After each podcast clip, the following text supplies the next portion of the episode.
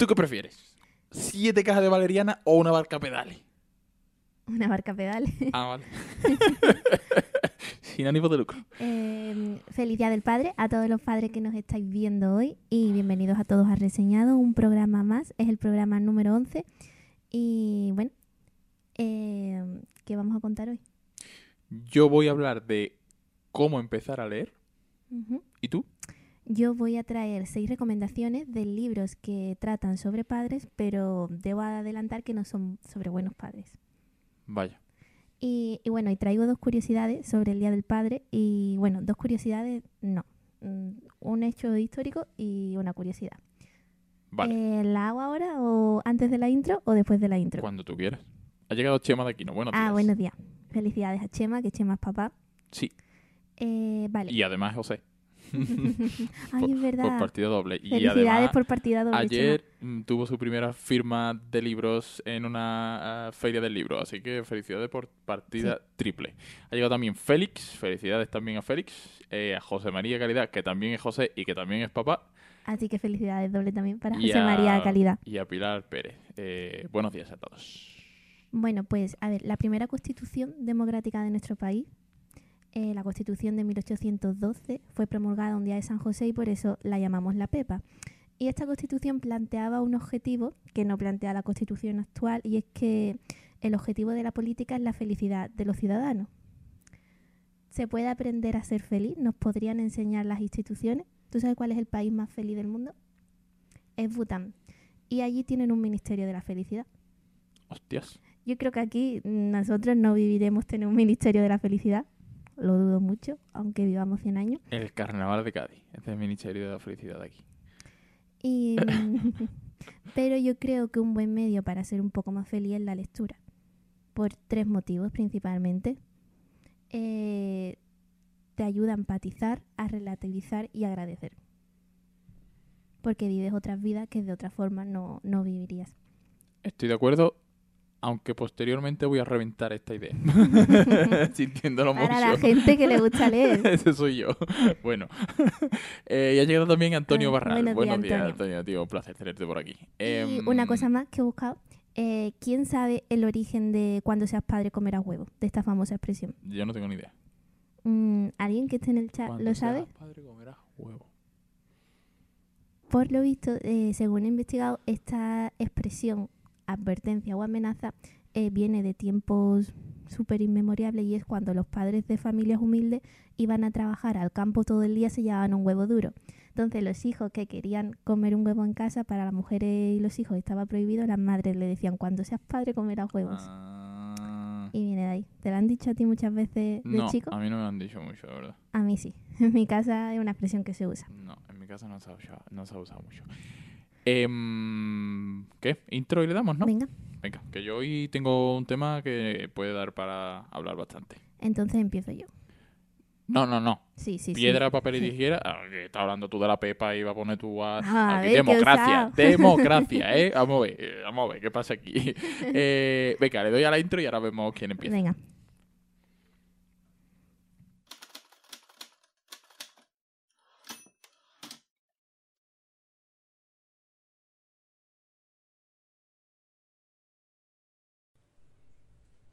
Señoras y señores, aquí comienza Reseñados con Lucía López y Fran Navarro.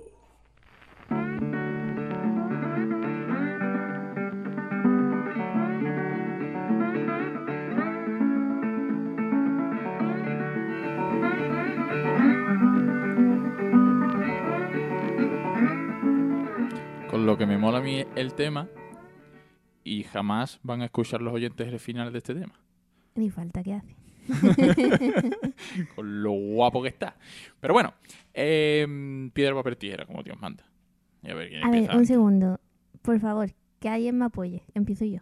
Que alguien me apoye por el chat. que es que tú te enrollas muchísimo y cuando ya me toca a mí... Venga, vale. Vale. Venga, acepto. Hoy. Genial. Eh, pues empiezo. Eh, seis recomendaciones sobre libros sobre padres. Eh, la literatura como en la vida, hay hijos que conocen a sus padres, otros que lo conocen menos de lo que hubieran querido, otros que no lo conocen siquiera, y otros que lo conocen al cabo de muchos años, como es el caso de Mario Vargas Llosa. Esta es la primera recomendación. Bueno, recomendación, yo no lo he leído.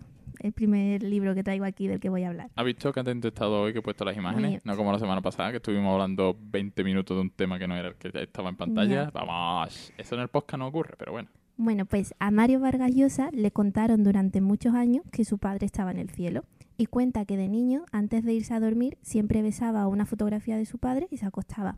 Sin embargo, el padre de Vargas Llosa, Ernesto, volvió a la vida tras una confesión de su madre cuando Vargas Llosa era mayor. Y es que le había mentido, su padre estaba vivo. Y eh, este libro es sobre sus memorias y uno de los temas que trata es, es sobre este hecho. Vaya. Pues sí. Siguiente, siguiente libro. El primer hombre de Albert Camus. Albert Camus murió en 1960 en un accidente de coche y en el coche llevaba un manuscrito de unas 145 páginas y él ya había manifestado que era el libro del que se estaba sintiendo más orgulloso. Y bueno, pues su hija, varios años después, en 1995, decidió ponerle orden a estas palabras y a estas páginas y se publicó la obra de El primer hombre. Esta obra va sobre su padre, que él no pudo conocer, murió cuando él tenía un año en la Primera Guerra Mundial y evoca la figura de su padre a través de los recuerdos de otros, que es lo que le dieron acceso a, a poder conocer a su padre. Siguiente. Int- interesante y duro. La hija del amante. Este libro es fuerte. Este es de la escritora americana A.M. Holmes y bueno, ella es la hija adoptiva de un matrimonio judío que le proporcionó una buena educación. Pero, sorpresa, cuando cumplió 31 años le dijeron que en realidad era la hija era hija biológica de su padre que la había tenido con su amante. Y el matrimonio decidió adoptarla y decirle que era adoptada, que no era siquiera hija de su padre. Y entonces este libro empieza así. Mi madre biológica era joven y soltera, mi padre mayor que ella y casado con mi propia familia. Muy fuerte. Un poco sí, ¿eh? Un poco sí, ¿eh? Hostias. o sea que es, es una novela autobiográfica. esta. Sí, casi todas las que, vamos, eh, cinco de las seis que vengo a traer son autobiográficas porque hablan de, de los propios padres de sus autores. Bien. El siguiente, La invención de la soledad, de Paul Aster. Bueno, pues eh, el padre de Paul Aster murió cuando él era muy joven, entonces él sintió que si no tomabas carta en el asunto iba a perder la figura de su padre. Entonces eh, escribió la vida de su padre, sus recuerdos con él y la infancia de su padre. Y es una reflexión pues acerca de la paternidad y, y de la nostalgia, este libro. Interesante. Siguiente. Quinta recomendación. Esto es un libro corto o eh, una carta larga, según como te lo quieras tomar. Y es de, Esta comparación siempre me hacen gracia. de Frank Kafka. ¿Es una novela corta o un relato, co- un relato largo? Y, y bueno, pues Frank páginas. Kafka se llevaba fatal con su padre. Siempre había dicho que era rígido, injusto, autoritario. Y, y bueno, en este relato le escribe esta carta a su padre y dice... Hace poco me preguntaste por qué digo que te tengo miedo. Como de costumbre, no supe darte una respuesta. En parte precisamente por el miedo que te tengo. En parte porque para explicar los motivos de ese miedo necesito muchos pormenores que no puedo tener medianamente presentes cuando hablo. Eh, muy dura también esta frase. Un poco, ¿eh? Y la sexta recomendación, ya es una recomendación bastante más alegre, es para todos los que sois padres y tenéis niños pequeños, y es El día que cambié a mi papá por dos peces de colores. Eh, este libro es un cómic, es de Neil Gaiman, que es el autor de Sandman, un pedazo de autor de cómics súper conocidos por todo, y este libro en 2020 fue elegido como uno de los mejores libros infantiles del año. Entonces, en este caso, Neil Gaiman cuenta que se le ocurrió escribir este libro cuando una noche mandó a su hijo a dormir y el niño protestó. Y le dijo que ojalá lo pudiese cambiar por dos peces de colores. Dice que su hijo se quedó un rato pensando en el pasillo y le dijo lo primero que se le ocurrió. Y bueno, pues el protagonista de este libro eh, cambia a su padre por dos peces de colores y su madre le dice que tiene que recuperar a su padre. Y entonces, por lo visto, es como un recorrido por la ciudad que se va encontrando a diferentes personajes hasta que por fin consigue recuperar a, a su padre. Madre mía. Y estas son Muy mis bueno. seis recomendaciones o novedades, bueno, no, no sé, mis seis, ¿cómo lo llamaría si yo no lo he leído? Sobre el Día del Padre. ¿Ya está? Ya está, ya estaría. ¿Pero qué festividad? Eh, 11 minutos, 12 Vaya. de programa. Pues yo me voy a quedar aquí hasta la una o las dos. Por eso quería empezar yo. Fácil, pero fácil, vamos, además. Yo espero que no sé cuánta gente estamos. Los que estéis, por favor, mm, comentar por, primero qué os ha parecido estas recomendaciones, qué libros habéis leído con vuestros hijos, hijas menores, si, si lo hacéis, que me consta que hay algunos que sí. Eh, dice José María Caridad, "Ah, mis hijas por dos peces de colores no, pero unos filetes de atún me cambian fío que son unas comilonas. Eso está bien. Eh, pues muy guay las recomendaciones. Eh, vale, yo voy a volver a la... Así, que se nos vea amplia y, y llanamente. Mm, bien, pues yo suelto mi tema y vamos hablando. Pero ya, te- ya os digo, es un tema con el que vamos a conversar, ¿vale? Yo Vale. sí que traigo un tema que da- va, va a dar para hablar. Y es que el tema que traigo hoy puede quedar un poco raro en este programa y precisamente por eso he visto que era más necesario todavía comentarlo. Y es que vamos a hablar de eh, cómo empezar a leer. Y digo que puede quedar raro porque la enorme mayoría de los que venís a escucharnos ya sois lectores y venís a descubrir pues, más historias y libros como lo que solemos recomendar, como acabas de hacer tú, ¿no? Pero me he dado cuenta que hay muchos espacios de libros dedicados a los que ya leen, pero poquísimas iniciativas para incitar a la lectura. Esto hay que corregirlo desde ya. Entonces, imagina que un adulto en su casa un día se levanta con ganas de comerse una biblioteca, pero no ha leído en su vida. Acude a Google en busca de ayuda y encuentra las típicas tonterías de es que leer es lo mejor porque te hace más sabio, te abre la mente, o cualquier tipo de frase sacada de una taza de Mitchell Wonderful. Posiblemente le recomienden en, en esos lugares que entren en Google cumbres borrascosas o cualquier mierda similar y no vuelva a tener hambre de libro en su vida. Entonces yo vengo a solucionar eso. A ver, Cumbres Borrascosas es el libro favorito de muchísima gente. Mierda. Que a ti no te gusta. vengo a solucionar esto, ¿vale? Y espero la participación de los que estáis en directo y obviamente la tuya, ¿vale, Lucía? Vale. Que no hagas disclaiming, que esto es mío, que estoy en mi casa. Que no, hombre, ¿dónde está el cumple borrascosas? Vamos a tirar este libro. estoy de broma, obviamente, ¿vale? Me pilláis. Estamos en familia, me conocéis. Señor, Luego señora, cortarán este clip, darás viral. ojalá, ojalá. Uy, Uy, Perdón. ha sido tu móvil. mi madre, que me está mandando fotos. Eh, señor, señora, ser adulto que quiere empezar a leer. Pilla papel y boli o algo con lo que tomar nota, porque traigo los cinco puntos para empezar a leer. ¿Vale? Vamos con ellos. Uno. Ni se te ocurra empezar por un clásico ni nada cercano a lo típico que recomiendan en el colegio. Olvídate de eso. Déjate de disclaimer, ¿eh? Te hablo para aportar, ¿eh? No, no estés cortándome a cada frase, ¿eh? Es que en mi cole me recomendaron buenos libros. Al menos, Ah, pues en el mío no. A ver, recuerdo algunos truños. La verdad. La mayoría. No, pero también recuerdo muchos que me gustaron un montón, como por ejemplo Laura Gallego. Leí muchísimo ga- la Laura Gallego entre quinto de primaria y primero de la ESO, que creo que es una súper guay para leerla, El Valle de los Lobos, que es una saga súper larga. Y luego sí que es verdad que leí truños como la tesis de Nancy. Entonces, Pero, pero fueron más buenas lecturas que malas. ah, bueno. Pero se me entiende el concepto a lo que me estoy refiriendo. ¿vale? Creo que precisamente ese tipo de lecturas malas del colegio es lo que ha hecho que la gente relacione leer con algo aburrido, un esfuerzo obligatorio, y esto pues entronca directamente con la segunda, el segundo apunte que traigo, que para mí es el más importante de todos. Desmitifica la lectura y los libros. Y voy con ello. Leer es muy bueno, está demostrado científicamente, ¿de acuerdo? Pero no te hace mejor el hecho de que seas lector. En vez de que optes por ver una serie, te pongas a jugar videojuegos o dediques tu tiempo libre a darle pellizco a la ventana. Es tu tiempo libre. Pero eso ya lo hemos dicho mucho en este canal, que, hay que desmitificar la lectura, que no Y hace ningún que hagan bien lo que está bien. tan Ya, ya, pero como este programa está para los que no leen y a lo mejor esa gente no nos han visto nunca, pues yo tengo que repetirlo, ¿vale? Con tu tiempo libre, haz lo que te dé la gana. Leer solo es una opción más, ¿vale? Y luego, ah, los libros, desmitifícalo también, de verdad. Probadlo un día. Tanto los que queréis empezar a leer como los que ya leéis y no hacéis esto. Pintad en los libros. Escribid en los libros. Dobla las páginas. ¿Qué coño? Coge un libro, compra uno de segunda mano por un euro o dos y reviéntalo. Pártelo. rompe páginas que no te gusten, eh, píntale un bigote a la foto del autor. ¿Cómo se divierten los niños pequeños con sus juguetes? Con la mentalidad de mm, parto todo y no pago nada. Vale, somos adultos y lo pagamos nosotros. Pero la primera parte todavía me vale. Me sirve, ¿vale? Eh, pilla los libros como juguetes y haz lo que te dé la gana con ellos. A lo mejor luego no es lo que te gusta hacer, escribir en los márgenes y demás, sino que simplemente te gusta conservar los libros, cuidarlos y ya está. Vale.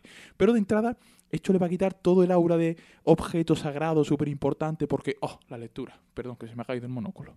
Porque es la, la imagen que se suele dar desde el colegio, la academia y tal, ¿sabes? Y entonces yo me pongo en la situación de la gente no lectora yo qué sé, yo me he encontrado a primos, familiares o amigos de, hostia, ojalá yo pudiera leer como tú. Digo, tío, que, que no. O sea, si te apetece leer, coge un libro y ponte a leer y si no, pues ya está, ¿sabes? No es, ojalá, madre mía, ojalá Vale, yo fuera pero, lector. pero esto es como cuando vamos al gimnasio y no sabemos cómo usar las máquinas y admiramos a la gente que sí sabe. Es como, es que no sé ni por dónde empezar. Entonces, ahí vienes tú a aquí ponerle vengo yo, aquí vengo yo, aquí vengo yo, pues eso es a lo que yo me Vale, refiero. no- nos han dejado algunos comentarios. Dice mm, Repasamos. Antonio Barral, chulísima la saga de Laura Gallego que dice Lucía, en mi etapa escolar fue lo único que disfruté. Es que es una pedazo de saga, la verdad.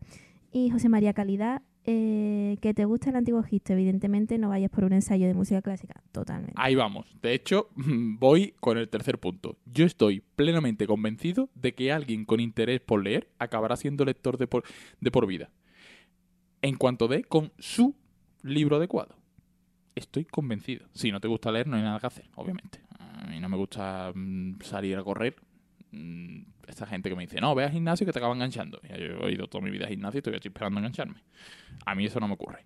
no pero- habrás encontrado el deporte que... No, sí. Aplicando no, no, tu yo- lógica. no, no, yo los deportes sí lo tengo. El gimnasio es lo que no me gusta. Dentro del gimnasio no me gusta, pero deporte, yo a fútbol, pádel, mm, tenis, baloncesto, yo- me puedes hinchar, jugar, que no me aburro. Eso ahí me gusta. Eh, ahí estoy de acuerdo. Dice Inés Arre... Ah, bueno, espera, hay más comentarios. Dice Eduardo González, hola. Y hola Inés, también es real. Eh, muchos lectores se consideran en un estatus superior, Correcto. ¿cierto? Desprecian a los que leen cómics y no el Quijote, por ejemplo. Un gran error, totalmente. O la gente que solo lee clásicos y desprestigia a los que Es leen que voy a cosas comerciales. O sea, Es es, que un voy a error. eso. Cada uno que lea lo que le guste. Dice Ine Areal, yo diría de ir a la biblioteca. De hecho, También, es lo que... nosotros usamos muchísimo la biblioteca. Si, si- si las bibliotecas de Madrid mi trabajo no existiría directamente. O sea, sería imposible de hacer. Dice, preguntar a los bibliotecarios y libreros. Yo vengo a decir eso, Ine. O sea, estoy en ello. Gracias. Este- se está anticipando lo que vengo a decir. Eh, como decía, es cuestión de encontrar su libro adecuado. El ser humano vive de historias. ¿Quién no se ha enganchado a una película o a la historia que le contó su colega de lo que le pasó el sábado por la noche? Eso lo tenemos todo el mundo. Entonces, amigo o amiga que quieres empezar a leer, o amigue, De hecho, fue el cotilleo lo que nos hizo sobrevivir Llegar hasta como, aquí, llegar exacto, como especie hasta aquí. Sí. Eh, piensa lo siguiente, ¿qué es lo que más te gusta del mundo? Ve, como decía aquí Ine, a una librería o a una biblioteca y pregunta allí por un libro sobre ese tema que te guste. Y a leer. Así es como se empieza esto. Dime, dime. Sí que es verdad que si vas, yo qué sé, si a ti te gusta mucho la pesca y vas preguntando eso, pues lo más probable es que acabes con un ensayo. Y un ensayo tampoco es la mejor manera de empezar a leer. No, no creo. Habrá un montón de novelas sobre pesca. 100% seguro estoy. Que a lo mejor el bibliotecario, bibliotecaria o librero no, no lo conoce. Es cuestión de, de- de indagar. En la biblioteca hay por temáticas y estoy seguro que hay una sobre pesca. Pero vamos, 100%. Seguro que lo hay. Se- si te pones, encuentra. Cuarto punto. Abandona inmediatamente la lectura si no te está gustando. Esto sí que es verdad y habría que insistir porque a la gente le da miedo abandonar los libros.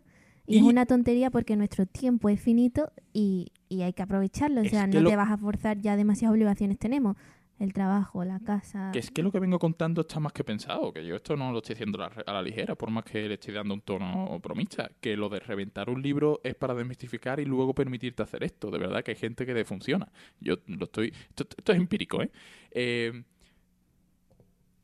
dice, interesante el tema, Fran, me dice José Antonio Blanco Benítez, que es mi primo, mi primo nene, yo le digo nene, que ponga ahí, ponga un nombre José Antonio Blanco Benítez, es nene, para mí, ¿vale? Eh, de hecho, él, él, es uno de los que varias veces me, han preguntado por libros de... Pre coméntame un, Me apetece leer un libro de tal tema. Y hay veces que no tengo ni idea del tema que me ha, pedido. Y hay veces que sí, que le, le- le he recomendado alguno. O él lo ha buscado. Y a veces me ha dicho, pues he leído tal libro y le ha gustado. O he empezado con tal y no le ha gustado. Pues ya está. Abandona inmediatamente la lectura si no te está gustando. No te esfuerces. Mira, uno de los mayores problemas que tenemos los lectores habituales es la falta de tiempo para leer. Si eres adulto y no leías, lo normal es que tu tiempo libre ya lo tengas copado con otras cosas. Entonces, si cuando te animas a leer en tu mente es un esfuerzo cada vez que vas a coger el libro, no funciona. La idea es que quieras dejar de hacer otro ocio para irte al libro porque te tiene enganchado. Claro, Eso al final son prioridades. Nosotros sacrificamos otras cosas por leer. Eh, claro. porque es lo que nos gusta. Por eso te digo, si yo me gustase más otra cosa, haría más otra cosa. Si me resulta. De hecho, me ocurre. A veces, a veces estoy leyendo un libro por trabajo o por X que no me tiene tan enganchado y le dedico menos tiempo porque me da más pereza cogerlo. Esto ocurre y me pongo a hacer otras cosas. Entonces, el que está empezando a leer no se puede permitir esto. Abandona cuando no te guste. Y te vas a otro. Leer tiene que ser sinónimo de disfrutar siempre. Si es un esfuerzo, no funciona. Si no, em, si no lo estás haciendo, pues, disfrutar lo que estás leyendo, el único problema que no va a tener nadie en su vida es el quedarse sin libros para leer. O sea, ese problema no existe. O sea, que para adelante. El tiempo es finito, pero los libros infinitos. De ¿no? hecho, yo diría que ni siquiera del tema que más te guste, por concreto que sea, podrás leer todo lo que hay en una sola vida. A menos que seas un elfo o inventes la lectura en humanos por USB, que te hagan plan y tú te enteres. O sea, la pesca. Estoy 100% seguro que libros de pesca y novelas con pesca mm, en la temática mm, hay más de los que puedes leer en la vida. ¿Que te gustan los romanos? Me cago en la puta, perdón. Es imposible leerte todo lo que hay de romanos. Lo que quieras, sea, por concreto que seas, yo que sé, a lo mejor hombre, te gusta cambiar bombillas. Yo que sé, hay gustos para todo. A lo mejor libros para cambiar con bombillas no hay tantos, ¿vale? Pero así en temas generales de, A lo mejor tienes un nicho ahí. Ojo, todo se puede, se puede ver. Eh, dice José María Caridad, si eres vegano, eh, no leas el trampero de, Fisher, que te va a hartar de barbacoas y parrilla, correcto. De hecho, eh, hace poco he estado yo escribiendo sobre tramperos, eh, José María. Tengo un artículo en, muy interesante sobre tramperos de, en esta semana. Dice ah, también José María, quien dice que no lee eh, porque no tiene tiempo, no lee simplemente porque no le gusta leer. El que quiere leer, lee. Es lo que estoy diciendo, pero Como el que quiere hacer ejercicio, hace ejercicio. O el que quiere cocinar y no comer precocinado. Es o le gusta jugar a videojuegos, o le gusta estar tumbado en la tele, mm, en el sofá mirando la tele. O sea, es que cada uno con su ocio hace lo que quiera. Pero yo esto va a la gente que dice, me gustaría leer, me apetece, pero no doy con el libro. Pues aquí vienen mi... Estas son las anotaciones que estoy haciendo, ¿vale? El que no quiera, pues no quiere y, y se ha acabado, ¿no? Y, y que haga con su tiempo lo que le dé la gana. Y cinco, por último, olvida todo lo que he dicho y haz lo que te dé la gana. Porque claro, esto venía con... Yo sabía que tú me ibas a poner mm, pegas en todo lo que iba yo diciendo. Tampoco te he puesto tanta. No, ya, ya, me, a ver, entiéndame. Porque eh, esta es mi opinión desde mi experiencia como lector, obviamente. Que de hecho yo empecé a leer a diario bastante mayorcito ya. No, no soy el típico lector que se formó en la niñez o primera juventud y ya es de toda la vida. No, no, a mí ya yo empecé a leer enganchado con casi eh, en bachillerato, diría. O sea, no, no era pequeño ya. Había leído cosas y tal, mucho cómic, muchas revistas, pero una biblioteca así, ya de más mayor. Em, no he anotado, eh, o sea, vale. eh, y en base a mi experiencia, traigo unas breves recomendaciones de libros para empezar a leer. No he anotado ningún cómic, ¿vale? Pero eh, me parecen una buenísima opción para entrar al mundillo. Hay novelas gráficas buenísimas. Y si eres de los que piensan que eh, los cómics son mm, tebeos de niños y demás, es que no tienes ni idea. Error. Ve a la librería o a la biblioteca y echa un ojo a los cómics de adultos. Hay de todo. Hay dibujos espectaculares, todo, historias de todo. espectaculares. Temas hipermacabros, eh, de todo. O sea, hay de todo. Y aparte, pues voy yo con algunas recomendaciones, ¿vale? Vale. Vamos a ello. Espera, eh, que estoy poniendo en pantalla la imagen. Aquí. Que por cierto, ha mencionado José María Calidad el trampero, pues de la misma colección está Indian Country de Dorothy M. Johnson, de la editorial Valdemar, ¿vale? Dice Chema también, una buena opción también es ir a una librería y coger algún libro que te llame la atención, su portada o las primeras líneas. Aquí a veces sí que hay amor a primera vista. Estoy totalmente de acuerdo. Yo es una práctica que hacía bastante. He dejado de hacerla porque no últimamente no damos bastos para libros, entonces eh, la verdad es que hace mucho que no compro un libro en, en Y ya nos hemos quedado sin espacio Sí, casi. nos estamos quedando sin espacio en esta casa. Pero em, es, es- es una actividad que a mí me molaba muchísimo, la verdad. Ir, eh, siempre pongo el mismo ejemplo. Descubrí así a. mm, el asesino hipocondríaco, que no me voy a acordar del autor, pero tiene. mm, una escuela de escritores aquí en Madrid. A ver, que lo busco. Chema, tú te acuerdas seguro, hablamos de él hace poco, de, de esta escuela y del autor además. Pues el asesino hipocondríaco y el autor lo descubrí yo mm, por, por este método de me voy a la librería, vi la portada, me llamó la atención, vi la Juan sinopsis. Jacinto Muñiz Rangel. Exacto, Juan Jacinto Muñoz Rangel, un máquina, es un tío muy... De hecho, Es su- Muñoz, eso no Muñoz. Eh, un máquina, la verdad. Dice Eduard González. eh, yo empecé en la lectura leyendo a Mortadelo y Filemón. Bontones ley. Yo también he leído bastante a Mortadelo y Filemón. Yo empecé leyendo también de chica muchísimo cómic de las Witch. Eh, Mortadelo y Filemón también, de los Simpsons. Ah, es que, sí, sí, así que esto es así. Y dice Antonio Barral, es clave buscar eh, libros sobre la temática que te guste. A partir de ahí, la lectura se fomentará sola. El gran error en etapas educativas es, obligar a la, la lectura a un chaval que no sabe ni dónde está el pie. Mm, Es lo que estábamos hablando antes, que estoy totalmente de acuerdo. Eso es lo que ella Yo gente me acuerdo que me tuve que leer El Lazarillo de Torme, La casa de Bernarda Alba. Por Eh, favor. Lo, lo voy a mencionar al final, ¿eh? Lo Qué voy a mencionar barbaridad. porque es tremendo. Eh, gracias, Shema. Nos ha puesto Shema Jacinto Rengel, creo. Casi. Sí, pero ha, sido más rápida Lucía con Google. Vale, Indian Country. ¿Por qué he puesto este, vale? Esto es un libro de relatos de temática western. Entonces, los relatos son otra buenísima opción para empezar, porque el tema del tiempo dedicado a la lectura, eh, pues si tienen poco, pues esto es una manera muy buena de engancharte con historias que leas su principio y desenlace en poco tiempo. De hecho, a mí misma me motivan más los libros cortitos que los libros largos. por la falta de tiempo es lo que ocurre ahora. Entonces, eh, además, eh, lo he puesto porque con el género de... Este es el, el género de aventuras por excelencia, el western. Dorothy, además, es posiblemente la mejor contando historias cortas de este género. Este libro mola mogollazo. O sea, te pones, son aventuras eh, con indios, con vaqueros, lo típico de como el género de cine western, pero leído. Esto mola montón, ¿vale? Luego tenemos a... Me paso a la escena un segundo, porque algunos libros los tengo aquí físicamente, y este que voy a mencionar ahora es Harry Potter, de J.K. Rowling, ¿vale? No hace falta que ponga imagen en pantalla, no tenemos aquí ninguno, pero mm, lo conocéis todos. Es obligatorio ponerlo. Esta saga ha convertido en lectores a toda una generación. A millones Entonces, de personas. algo tendrá, ¿vale? Si la fantasía es lo tuyo, adelante. El único problema que le veo a la fantasía es que los grandes títulos son todos eh, o sagas o como mínimo un tocho. Pero oye, yo me enganché a Tolkien leyendo el Silmarillion, que es una mm, pájara mental de Tolkien espectacular. Es que tú, tú no eres un buen Ya, ejemplo. yo entiendo que no, de- no es el buen ejemplo. Tú eres un friki Pero- cultural, como tú dices, y en Exacto. ese momento a ti te dio por eso, por te Tolkien, entró a- por ahí. exacto. Y- pero- pero, pero oye, que, que igual que yo habrá más fichos raros en este mundo, entonces todo es posible en esta vida. Pero esto había que ponerlo. obviamente. Dice Antonio Barral, si al alumno le gusta el fútbol, la naturaleza u otro tema, lo suyo es proponerle una lectura relacionada con ello. Ya vendrá con el tiempo su rutina de lectura y el interés por otro tipo de libro. Totalmente de De acuerdo. hecho, eh, yo me acuerdo, o sea, yo tuve una muy buena profesora de lengua desde quinto de primaria hasta el segundo de la ESO y recuerdo que un año nos dejó elegir a nosotros cada trimestre, teníamos una lectura obligatoria, pues un año nos dejó elegir esas lecturas a cada alumno la que él quisiera.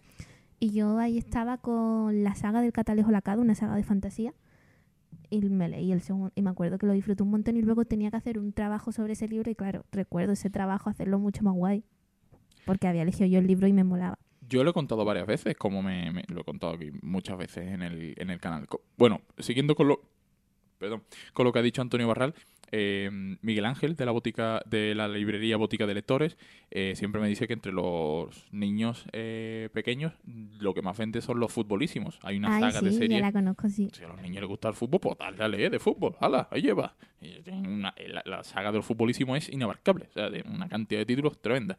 Y entonces lo que te iba a decir que yo, como me hice lector, fue porque tuve esa curiosidad de, hostia, esto me mola con algunos pasajes de libros que mandaban obligatorio, pero yo decía, pero esto es un tostonazo, esto me está me obligando, qué coñazo. Entonces yo me iba a mi profesor, me fui a Juan Carlos, mi profesor de, de, mm, de primaria, que mi primo nene también creo que lo tuvo de profesor, si no sabe quién es perfectamente, y le dije, oye, esto mola, pero este libro no, yo quiero algo distinto. Fue cuando me leí lo de El Príncipe de la Niebla, de Carlos Ruiz Zafón, y luego ya con mi profesor eh, de bachillerato fue el que me mandó Las aventuras de Sherlock Holmes, que es la siguiente recomendación que traigo yo. Las aventuras de Sherlock Holmes, de Conan Doyle, que tú también te las has leído además, de un libro mío, de hecho. Me acabo de acordar de una lectura de bachillerato que sí me gustó mucho. ¿Cuál? El Señor de las Moscas.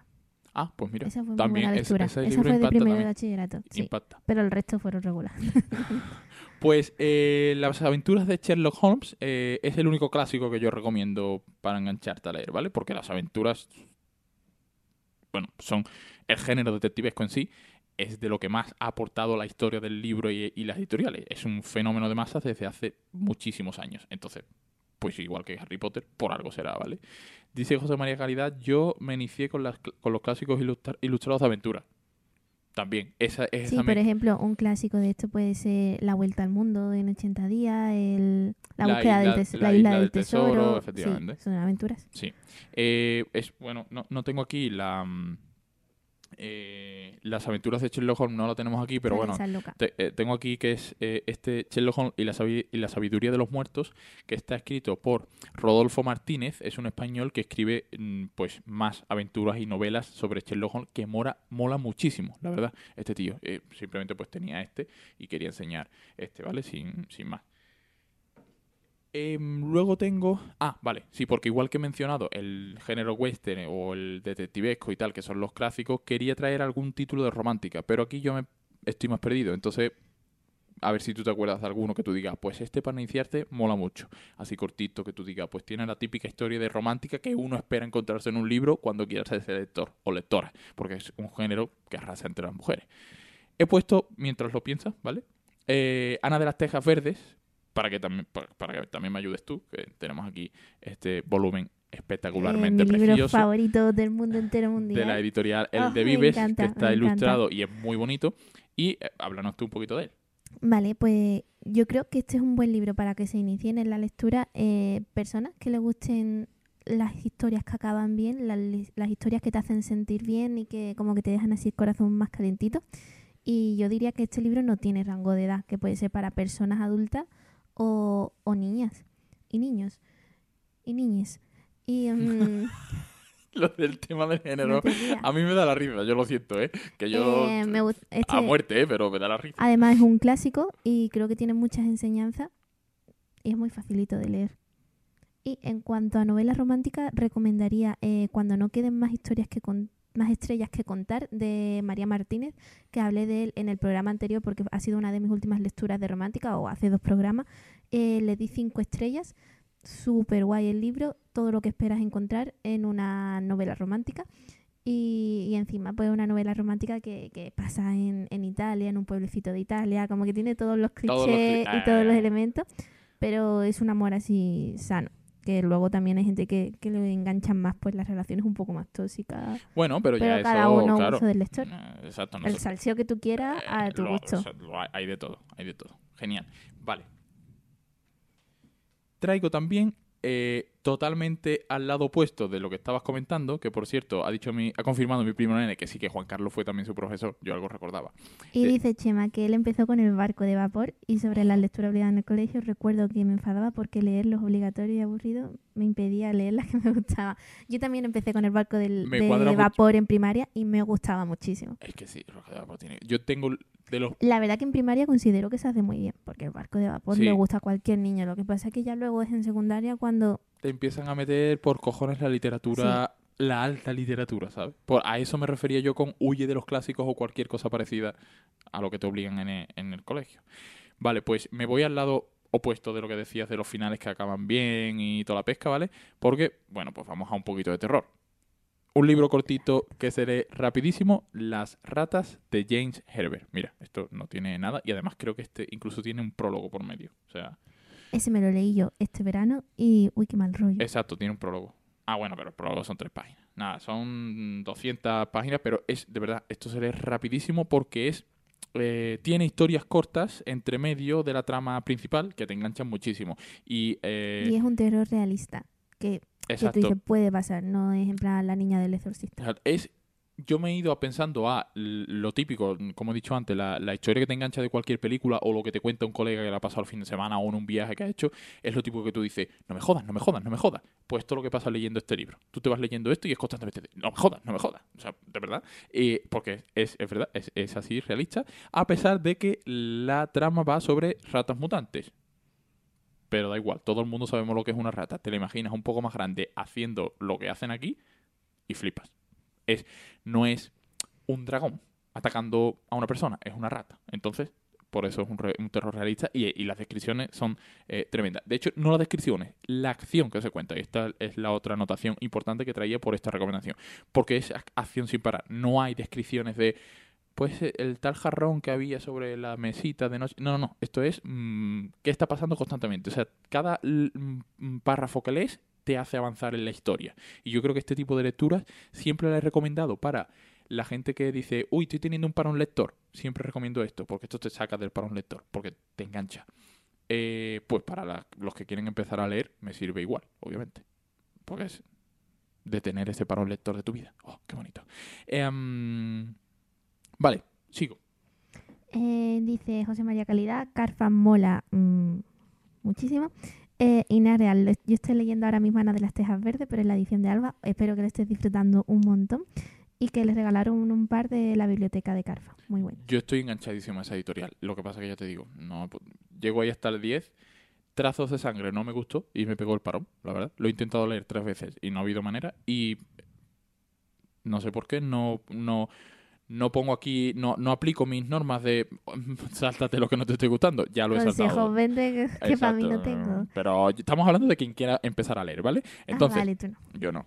Eh, traigo otra recomendación, Hiroshima de John Hersey, ¿vale? Si en vez de novelas prefieres un ensayo porque lo que te gusta es conocer una Pero vamos historia... a ver, tú empiezas con ese ensayo y no vuelves a leer nunca más, te metes debajo de tu edredón, A ver, voy, haga frío voy- calor. voy a explicar lo que es, ¿vale? Quizás mm, sí. Eso no es una recomendación para un Traigo otro- primer ensayo. Hay ensayos. Espera, traigo otro ensayo, tra- traigo otro ensayo, pero a ver, yo la idea es impactar en ese primer lector.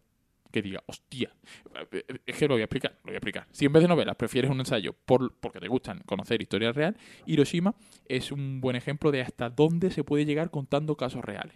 Y por eso lo estoy mostrando, ¿vale? Este ensayo no es normal. El de Hiroshima de John Hersey, ¿vale? Lo normal es que tú te vayas a un ensayo y te cuente el tema que mm, vaya a hablar, historia, ciencia, lo que sea, pues de una manera normal. Los hay que escriben más divertido, menos tal, pero Hiroshima no es un libro normal, obviamente. Eh, es de los libros más duros que he leído en mi vida y de los que puede leer cualquiera en su vida. Son entrevistas y crónicas de los supervivientes a la bomba atómica, pero contado como una novela. Entonces, yo lo pongo primero porque es muy finito, y creo que esto también tiene una, in- una introducción, son muy poquitas páginas. De hecho, originalmente est- esto fue un par de artículos publicados en el, en el, en el New Yorker, pero vamos, que salió en, en prensa, en revistas, ¿no? Y- y lo editaron y lo sacaron en un libro. Entonces, es cortito y muy impactante. O sea, esto, cada capítulo es mm, el no me jodas multiplicado por 150.000, como ponía ahí José María Calidad. Lucía Hater de Hiroshima pone José María Hater, no, es que no es un libro para una primera lectura. A ver, lo estoy avisando. Es un libro muy duro, pero es un libro. Si no te gusta, lo abandonas a la mitad. El y se acaba. psicólogo, bueno, ¿y qué te ha hecho venir aquí? Nada, el primer libro que he leído, Hiroshima. Luego, con las manos en la cabeza constantemente de no, no. Es muy duro. O sea, es muy duro. Es de gente que se le queda el kimono pegado en la piel mm, por la bomba atómica. Es- ese es el nivel, ¿vale? Mm, Muy duro. De gente que se muere porque. Pero para eso está el telediario de las 3 de la tarde. Ya, pero bueno, esto pasó hace tiempo. mm, yo qué sé. Ya te digo, lo estoy poniendo pa- para impactar, ¿vale? Que es la idea. En plan. mm, ¿Por qué podría leerme yo un ensayo si ahí no me va a contar nada que yo diga, hostia, qué fuerte? Sí, lo hay, ¿vale? Es- por eso estoy mencionando este. Ensayos normales de libros de historia, ya eso sabe la gente que existe. Por eso yo quería Hay comentar. ensayo de todo. Exacto. Em, traigo un ensayo más normalito, ¿vale? Mira, también, finísimo. O sea, esto tiene el grosor de una loncha de jamón. Corta mm, pataquito. La oposición de Alfonso Mateo Sagasta, ¿vale? La invención de la historia. Si lo que quieres es un libro que te reviente la cabeza, que tú digas, hostia, lo que. es- mm, En plan, que seas otra persona una vez que acabes de leer este libro, de mm, me la estaban metiendo doblada toda mi vida y no me he enterado este libro sin duda. O sea, esto se lee en un rato. Esto te lo pones eh, al lado del papel higiénico y en cuatro veces que vaya al bate te la leí. ¿Te parece? ¿Tú qué estabas pensando? Que si, que si, que si en mi caso en una, ¿no? vale, ¿de qué va este libro? Este libro te cuenta a modo de un tío que empieza una discusión en mitad de una oposición, ¿vale? Está, está- está imagínate, estás poniendo un trabajo y hay un jurado, ¿cómo se dice? Un tribunal, ¿vale? Que empieza a hacerle unas preguntas porque el se mete en un fregado y al final deja de contar su trabajo y, entran en un debate. En ese contexto se cuentan realidades hiperduras de por qué la historia no es como es, sino la que te cuentan, básicamente, ¿vale? Entonces es un libro que te revienta la cabeza en 70 páginas. Es por eso lo, lo- traigo. Y por último, traía la, traigo la imagen, pero bueno, sí la pongo, si no tardo nada. No nada. Eh, esto y esto. Son los últimos que recomiendo. Austral Esenciales. Estos sí son libros clásicos, pero son todos muy cortitos y valen 3,75 euros. Son perfectos para reventarlo. Si, si no te, si no te gusta, lo abandonas porque no te va a doler pagar 20 euros por un libro, que los libros a veces son caros. Estos no. 3,75 euros valen estos libros, ¿vale? Ni una merienda te cuesta eso. Perfectos po- pa- para lo que estamos aquí comentando y son un acercamiento a libros que están muy escogidos. Mm, Hay un poco de todo, ¿vale? Hay terror, hay novela romántica, hay La aventuras. verdad que es una edición bastante bonita, no, no la había visto yo. Sí, sí, pues estos libros son típicos de. Están casi siempre en un stand, todos juntos en, en las librerías, así al lado del, de la- del mostrador de la caja donde cobran y demás, porque se suelen vender muchísimo, porque tres- 3,75 libros son así cortitos, te, te caben en el bolsillo, en el bolso, muy finitos todos. A mí lo de esto me daría toque comprar uno nada más, ¿sabes? Como que Ya, uno tan es la chiquitito en la colección, ¿no? estantería ya intentaría... Ocurre con la, la mayoría de lectores a los que. Muchos foodtubers que yo he visto. eh, tienen la colección completa, porque no son muchos, y tú llegas allí sueltas 20 pavos y te llevas la colección, ¿sabes? Em, o quizás algo más de 20 euros. Pero bueno, pregunté en, en, en Twitter eh, por esto. Dije, hay un adulto que quiere empezar a leer, ¿qué libros le recomendarías? Y traigo aquí, nada, unos cuantos, de mencionarlos nada más, ¿eh? Y ya vamos acabando. Ah, bueno, llevamos 43 minutos nada más, pues fácil, estamos- tenemos todavía una hora más y pico, hombre. Eh, en, en Twitter me han recomendado libros para empezar a leer. El Vale. Principito, un clasicazo. Me lo Ay, han qué recomendado bonito. A mí- muchísima A gente. mí me gusta mucho. Muchísimos me lo Mucho, han dicho. mucho, Bueno, sí. muchísimos. Cuatro. Pero claro, si me han escrito. Incluso el diario de Ana 40. Frank, para mí está ahí, ahí con el Mm, Principito. Me lo han recomendado Sí. también, el diario de Ana Frank. Cien años de soledad de, Gab- de Gabriel García Márquez. No estoy para nada de acuerdo con Yo tampoco. Ha habido gente que ha confundido mm, recomendar libros para empezar a leer o libros con el que a mí me gusta. O sea, Cien años de soledad, mm, cultureta, no, mal, no me gusta nada. La conjura de los necios, no sé de qué va, pero me lo han recomendado varios, ¿vale? El médico de Noah Gordon, para, Oh, oh, pedazo de libro. pero para empezar a Sí, leer, sí, sí. Bueno, yo creo que fue una lectura que yo hice con 14 años y ya fue como... sí, es un tocho, eh, ¿eh? Es un tocho, pero a mí ahí me dio por la novela histórica y lo que me enganchó fue el médico. No podía parar de leer. Y, y la trilogía entera me encantó. Luego está El chamán y luego La doctora Cool. Ah, Son pedazos de libro. Vale, pues Sí, lo metemos para empezar a leer, a leer sí. Vale. Han mencionado a la autora Julia Navarro, así, en general, cualquier Sí. cosa de ella. Al final, eh, sí, estos son thrillers y cosas estas, y, y novela de aventura. La, la novela, ¿vale? Por, por excelencia, ¿vale? La- que te cuenta una historia Juan y... Jurado, Javier Castillo, o thrillers así para empezar a leer, Dolores Sí, yo, yo lo que pasa es que, no, claro, no, no me he querido ir a los que ya están en la librería en cuanto tú entras. Vale. O sea, eso se lo va a encontrar ya una persona. Yo he querido salirme un poco de ahí de... Te voy a explicar un poco más allá de la- del primer estante que te vas a encontrar y... ¿Sabes? Porque Juan Gómez Jurado te lo vas a ver el primero Mm. y Dolores Redondo igual. Em, Rebeca de Daphne du Maurier me han recomendado también, sin más. Los Asquerosos de Santiago Lorenzo. Esta novela mm, es un poco peculiar. Tuareg de Alberto Vázquez Figueroa. Aquí sí que estoy de acuerdo. Alberto Vázquez Figueroa, cualquiera de ellos, porque son. No, Tuareg es como un Rambo en el desierto, básicamente. Entonces, la gente que puede estar medianamente. Mm, Bueno, que como mínimo le guste ver películas, pues Alberto Vázquez Figueroa es un nexo muy bueno entre me gusta el cine y me gustan los libros. Alberto Vázquez Figueroa está en medio. Yo leí del Mar Adentro, ¿Mm? que es una trilogía y muy guay. Ah, Alberto Vázquez Figueroa Pero es. me, me leí los tres seguidos y yo creo que eso es un error. Eso también se lo diría a alguien que está empezando a leer. No te leas la primera trilogía toda seguida del tirón. No, claro, cambia, claro, aunque ya estén publicados los tres o la saga que sea. ¿Que te está Rueda. gustando? Para adelante. Pero sí, lo normal es que. Porque si no, yo, yo siempre acabo saturada cuando hago esas cosas. Sí. Eh, lo has mencionado antes y efectivamente hay un loco en Twitter que me ha dicho el Lazarillo de Tormes. No, no es, no, mal. Por cortito que sea, ni resumen, ni. No, ese libro no es para empezar. No, coñazo. Em, las aventuras de Arthur Gordon Pym de Edgar Allan Poe me ha dicho, me ha recomendado uno y lo tengo aquí. En una edición además muy guapa De Alma Clásico. de Alma Ilustrado. Clásicos Ilustrados. Eh, pues sin más, mm, lo mismo. Mm, Aventuras, un poquito de terror. Alan Poe. Creo que es la única novela que hay de él, ¿no? Los demás son relatos más cortos o novelas cortas. Un relato largo o una novela corta, no lo sabemos. Eh, la sombra del viento, me han dicho también, de Carlos sí. Ruiz Zafón. Pues sí, ¿eh? Sí, que por cierto me lo dijo una por Twitter que se lo había regalado a su marido por el Día del Padre, que a ver si lo enganchaba a la lectura. Ah, bueno, Compadre, pues podéis, ánimo. podéis contarnos qué, qué os han regalado por el Día del Padre. Exacto, sí, son libros. Bueno, y si no también, lo que queráis. Eh, ¿Qué dice por ahí? El precio de los libros también es un limitador para la lectura, dice Eduardo González. Por eso yo he recomendado lo de los 3,75, pero está en las bibliotecas, punto uno. Punto dos, muchísimas librerías de segunda mano. El, mm, el mano.es, hay gente que regala los libros. En Sevilla y en otras ciudades sé que se liberan libros cada semana. En las bibliotecas hay expurgos todas las semanas. O sea, eh, mm, es, es que está hay biblios. Que es que en, el móvil, te- ahora mismo, te das de alta en una biblioteca, entras en el biblio y coges el libro que quieras, gratis.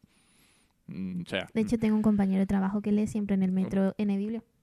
Sí. por eso. Este, dice, es quizás un tema para eh, próximos programas. Pero sí, sí, la verdad que lo del tema Es del precio tema. de los libros es un tema. Pero lo he mencionado antes, que entiendo que alguien que quiera empezar a leer que mm, y, que, y que además quiera llevar a rajatabla esto de abandono el libro si no me gusta, en el segundo capítulo no se va a gastar 20 o 25 libros en un, li- en un 20 o 25 euros en un libro. Yo lo entiendo. Me duele a mí a veces. de- me lo compro y digo, hostia. Ayer nos pasó, de hecho. Sí, sí, sí, sí, sí, efectivamente. Dice José María Caridad, el principito, ese es un moj... lo siento, pero es lo que siento. No, no le gusta José María Caridad. Y Neareal eh, recomienda Eloy Moreno. Yo no sé, no conozco ningún libro de Eloy Moreno. Eh, yo tampoco. O sea, sé quién es. Eh, además, este, creo, este, este hombre eh, es bastante joven, era funcionario, publicó su primera novela y dejó su puesto de funcionario. Creo, porque, porque vamos, Porque ya está. De hecho, ahora mismo en Madrid está decorada con unos bancos que, que son libros. Está, por ejemplo, Beta Coqueta, Javier Castillo, Juan- los grandes, y está Luis Moreno porque es un grande. O sea, Ah. o sea, porque es un bestseller. De los bestias. Pero no, no lo he leído. Dice Chema que el principito suele ser el libro favorito de los que no leen. Pues a mí me gusta mucho y leo un montón. ya. aparte, aparte. Hoy estamos hater aquí, ¿eh? Pero me gusta, esto está interesante. Y el último que menciono es La historia interminable. De los que me han recomendado. Hay muchos, ¿eh? Ay, en Twitter. Momo sería un buen libro también. Yo siempre que pienso en la historia interminable pienso en Momo también. Sería un buen libro para empezar a leer. Qué Pues, bonito. Sí. Pues esos son algunos de los que me han dicho, ¿vale? Y voy a hacer una cosa que sí, que yo pensaba no hacerla, pero va a ser lo último. Mientras termináis de. Nos vamos a ir despidiendo, vamos a hacer un test que he encontrado en internet. Yo también lo quiero hacer. No, de hecho, te lo voy a hacer a ti. Eh, bueno, lo hacemos los dos, ¿qué coño? No, Eh, un test que te recomienda tu próxima lectura. Por, según tus gustos, te recomienda una novela. O sea, mira, está muy bien, ¿vale? Eh, a ver si soy capaz que esto hace... mm, Creo que nunca lo hemos hecho, mm, pero creo que, que soy capaz de hacerlo. Por ejemplo, O sea, que vas a compartir pantalla. Google, Google directamente. Si estamos aquí, esto lo quito. Y estamos aquí. Uy, perfecto. Eh, no seremos nosotros mm, Los más profesionales. de- del mundo. Deberíamos, de hecho, mm, hacernos Twitch. No, hombre, no. ¿Para qué? Es broma, estamos... A ver, eh, un momentito, ¿eh? que estoy esperando que, que tengo la pantalla al lado. Esto está en librópatas.com, ¿vale? Eh, tú pones test eh, próximo a lectura y te sale esto, ¿vale? De entrada. Estoy esperando a ver si se me ve correctamente en Sí, se ve, lo estoy viendo Se ve Google sí, ya, ¿no? sí, sí. Vale, perfecto. Venga, Ah, yo perfecto. primera. Venga, vale. Buscas un libro que te haga reír, pensar, llorar, asustarte, soñar. Pues estoy entre reír y soñar. Mm, espera, espera. Sí, sí, no hay- no hay prisa. Soñar, que es primavera. Venga. Soñar. En el argumento te apetece que haya mucho, naturaleza, amor, muerte, misterio, felicidad. Mm, naturaleza. Eh, Venga, mi temática es la primavera. Ah, Has decidido. No, no, pero bueno, lo que tú quieras. El protagonista podría ser un cínico, un luchador, un romántico, un fantasma o un iluso. Mm, Esto está guay, ¿eh? Ay, pues aquí no sabría. Quizá... Uy, estoy tardando mucho. No, Eh, no, no, hay- no hay prisa. Venga, un fantasma. Un fantasma. Hablemos ahora de ti. ¿Dónde te gustaría pasar tus vacaciones? ¿En un, destino, ¿En un destino exótico? ¿En casa? ¿En una ciudad cosmopolita? ¿En una playa paradisíaca? ¿En una cresta montaña? ¿En una playa? Eh, Paradisíaca. Vale, que no la veía. ¿Cuál de estas películas te gusta más? El Resplandor, Memorias de África, La Ventana Indiscreta, Annie Hall, El hundimiento de Oliver. Memorias de África. Vale. ¿Cuál es la bebida perfecta para acompañar un buen libro? Café, vino, chocolate, cerveza, té, café. La vida perfecta, ahí se podría quedar, ¿no? Para ti. Si pudieras dedicarte a cualquier cosa, serías médico, escritor, funcionario, vivirías de la renta, cocinero. Viviría de la renta. ¿Para qué nos vamos a engañar, no? Y me dedicaría a las cosas que me gustan. Eh, ¿Cuál es tu libro más odiado? El Código da Vinci, El Guardián, el guardián entre el Centeno, 50 Sombras de Grey, Moby Dick, Cumbre Borrascosa. Cumbre Borrascosa. Ah, ah, es el libro favorito, pero es el que más odio. Ah, es el libro favorito de mucha gente. Ah, mierda. ¿Y tu libro favorito de pequeño? Cuando Hitler robó el conejo rosa, La historia interminable, Las aventuras de los cinco, El pequeño Nicolás, Charlie la fábrica, Charlie la fábrica de chocolate. Vale, está calculando resultados. Nispeak Galveston. Lo he leído. Este no va Truño, no va contigo sí. para nada. Fallo del test. Fallo del test estrepitoso. Has dicho. Es que claro, lo del fantasma despista un poco. Me has recomendado los restos del día. Ah, José María Caridad lo ha hecho eh, en directo. Los restos del día. No sé cuál es los restos del día. Galveston ni Pizzolato. Ni Pizzolato, para los que no los conozcáis, es el que creó, el autor que escribió la historia de mm, True Detective, mi serie favorita de la vida.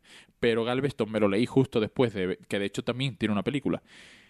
No me dijo mucho Galveston, la verdad. Algún día quizás lo releeré porque a lo mejor me cogió en un momento que no, en un momento lector que no Pero me, esto me no tiene mucho, nada pero no tiene, pedí, no, no, la verdad es que no. Los de la playa sí. Y hay una historia, hay naturaleza, también hay naturaleza, porque es gótico sureño así de este que Bueno, a lo no- mejor le doy la oportunidad. Venga, te toca. no te gusta, venga, me toca. ¿Dónde estamos? Empezar.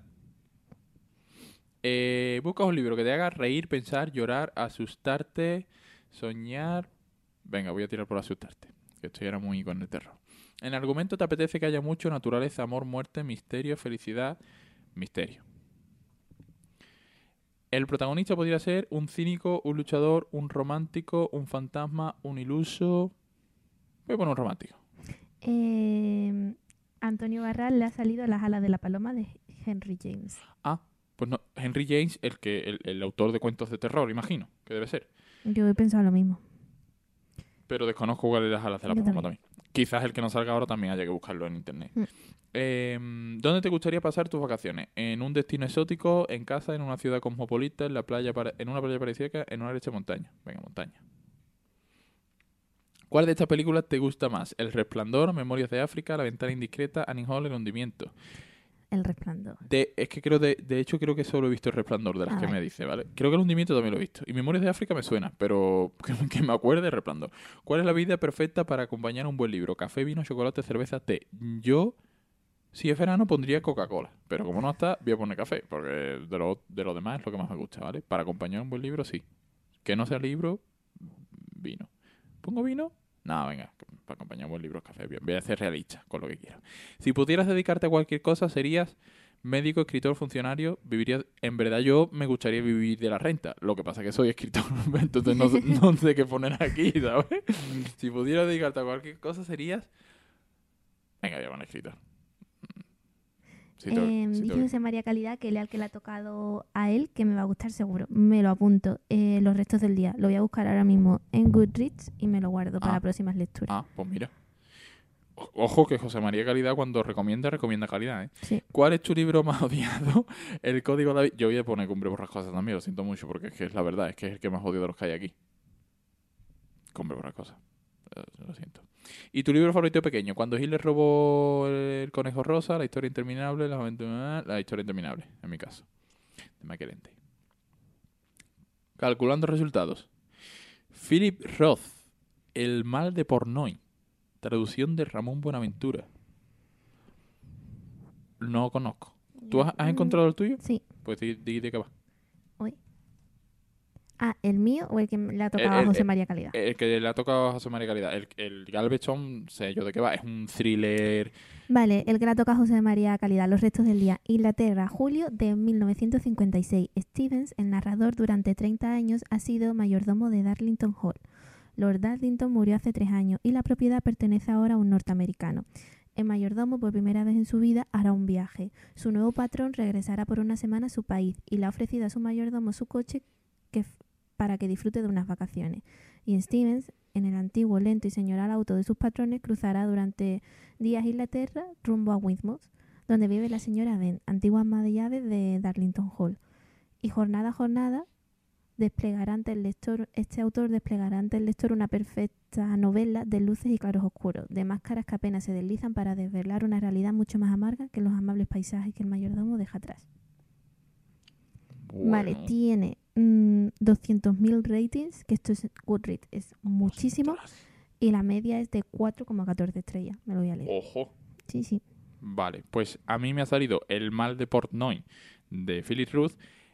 Eh, lo he puesto así, tal cual, en, en Google. Y lo primero que me ha salido es la casa del libro. Como lo que me interesa es la sinopsis, pues me he venido aquí. Hay una opinión con una estrella. De hecho, no sé qué pone. ¿Habrá escrito la opinión? Divertidísimo, de lectura fácil, muy recomendable. ¿Qué cojones? ¿Y ha puesto una estrella? ¿Qué le pasa a la gente? ¿Cómo se llama? Eh, el mal de Portnoy, El mal. de Philip Ruth. Eh, dice, El mar de Pornoy, escrita en tono subversivo y directo, es un monólogo de un joven soltero judío que se confiesa con su psicoanalista en un lenguaje íntimo, detallado y abusivo. Tiene 65.000 ratings y la media es de 3,7 estrellas. Bueno, Regu, regu. Opiniones encontradas. Dice, Pornoy, mal ah, de... llamado así por Alexander Pornoy. Parece que será un... no sé quién es. Eh, mal de...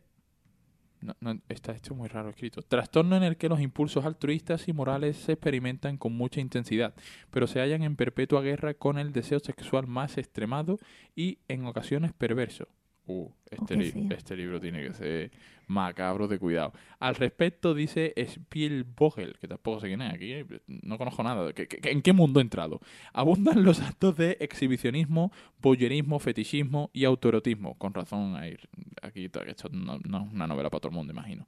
Así como el coito oral, no obstante, y como consecuencia de la moral del paciente, ni la fantasía ni el acto resultan en una auténtica gratificación sexual, sino en otro tipo de sentimientos que se imponen a todos los demás, la vergüenza y el temor al castigo, sobre todo en forma de castración. Qué horror. Venga, nos vamos a despedir ya. Esto eh, ha sido un vámonos ya. ¿Qué? Bueno, yo qué sé, pues llega aquí gente con gustos muy extremos, ¿vale? También es un libro, también puede servir para alguien. Edvard González dice, me desconecto, buen programa, un gustazo empezar el domingo con vosotros. Decimos lo mismo, un gustazo para, para nosotros también. Pues sí, un saludo a todos. Gracias por estar y por Y que disfrutéis del domingo. intervenir, disfrutar del domingo, de la semana que viene. Tenemos la semana que viene también directo, de nuevo a las 11. Em, nos vemos por aquí, ¿no? Sí, muchas gracias. Pues venga, un Saludos. saludito. Adiós. Suscribiros.